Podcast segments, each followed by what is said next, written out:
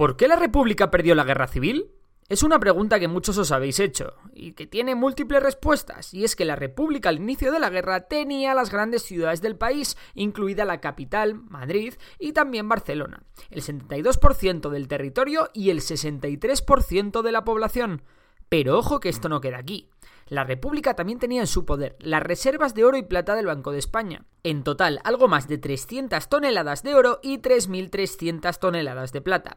También tenía las mayores zonas industriales del país como pueden ser Cataluña, el País Vasco y Asturias. De hecho, casi toda la industria química, las minas de carbón y de hierro, la industria metalúrgica, la mayoría de los cultivos de regadío y todas, repito, todas las fábricas de armas estaban bajo control republicano al principio de la guerra. Por otra parte, en el plano militar contaba con la mitad del ejército, el 81% de los aviones y una gran parte de los barcos de la Armada. Entonces, ¿qué pasó? ¿Por qué no ganó la guerra si lo tenía tan fácil a primera vista?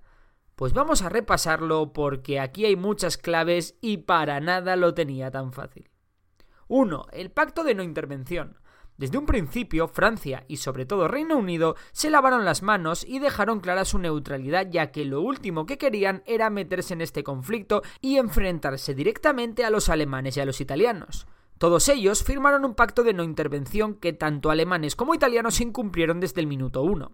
El único país que apoyó a la República con el envío de armas y asesores militares a cambio de oro fue la Unión Soviética.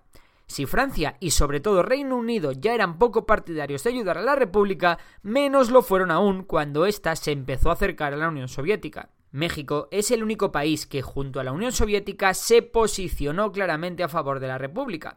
Sin embargo, la ayuda militar prestada por la Unión Soviética ni de lejos se acercaba a la que Italia, Alemania y en menor medida Portugal prestaron a Franco.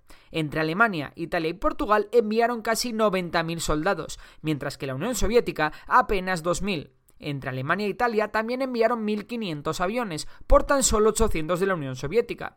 Tan solo la ayuda de blindados y artillería era comparable. Es cierto que la República recibió la ayuda de las brigadas internacionales, pero éstas estaban formadas por voluntarios, que a pesar de luchar con valentía no eran para nada tropas profesionales. 2. El dinero. Si hay algo junto a las armas y tener amigos poderosos que gana guerras, es el poderoso caballero don dinero.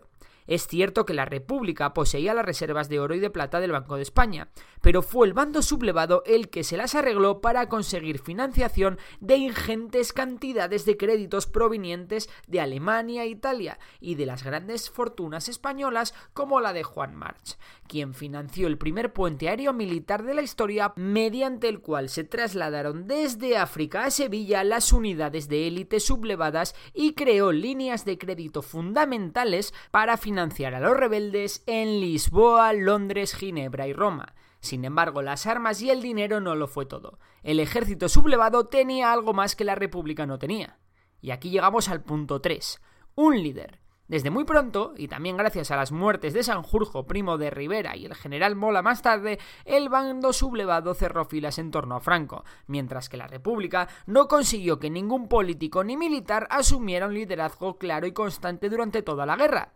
Esta falta de una figura de referencia aumentó de forma alarmante el siguiente motivo de la derrota de la República. Así que 4. La indisciplina. La desconfianza del Frente Popular hacia todos los militares llevó a la República a prácticamente desmantelar el ejército. Con la Armada pasó un poco lo mismo, aunque la tropa fue mayoritariamente fiel a la República, la mayoría de mandos o se pasaron de bando o fueron fusilados, dejando a la Armada descabezada. Pasaría casi un año hasta que el Partido Comunista y los asesores soviéticos organizaron definitivamente el ejército regular de la República, al modo del ejército rojo de la Unión Soviética. Sin embargo, para entonces los sublevados ya no eran una fuerza frágil, sino que estaban ya organizados y contaban con la ayuda internacional, el dinero, las armas, más territorio y todo lo necesario para aplastar a la República. Por otro lado, ambos bandos tenían fuerzas irregulares, es decir, fuerzas que no eran del propio ejército en forma de milicias armadas.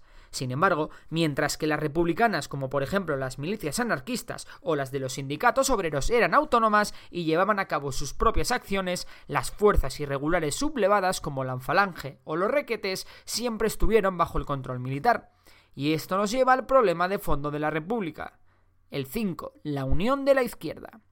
Mientras que las derechas estaban unidas bajo un mismo liderazgo y actuaban todas disciplinadamente siguiendo sus mandos, la izquierda era un desastre.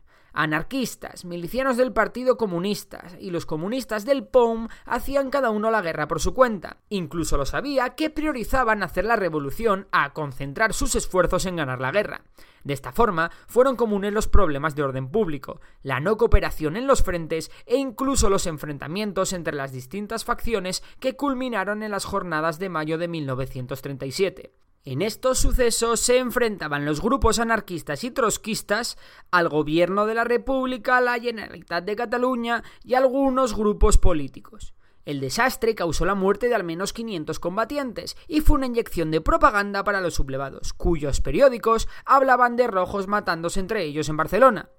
Y estas fueron, a mi juicio, las grandes causas que llevaron a la República a la derrota. Pero tú qué opinas? ¿Cuáles fueron para ti los principales motivos de la derrota republicana y por tanto de la victoria sublevada? Si te ha gustado el vídeo, ya sabes que puedes suscribirte al canal, seguirnos en Facebook e Instagram y nos leemos en los comentarios. ¡Un saludo! Hey, it's Danny Pellegrino from Everything Iconic. ¿Ready to upgrade your style game without blowing your budget? Check out Quince. They've got all the good stuff shirts and polos, activewear, and fine leather goods all at 50 to 80% less than other high-end brands. And the best part? They're all about safe, ethical, and responsible manufacturing. Get that luxury vibe without the luxury price tag. Hit up quince.com slash upgrade for free shipping and 365-day returns on your next order. That's quince.com slash upgrade.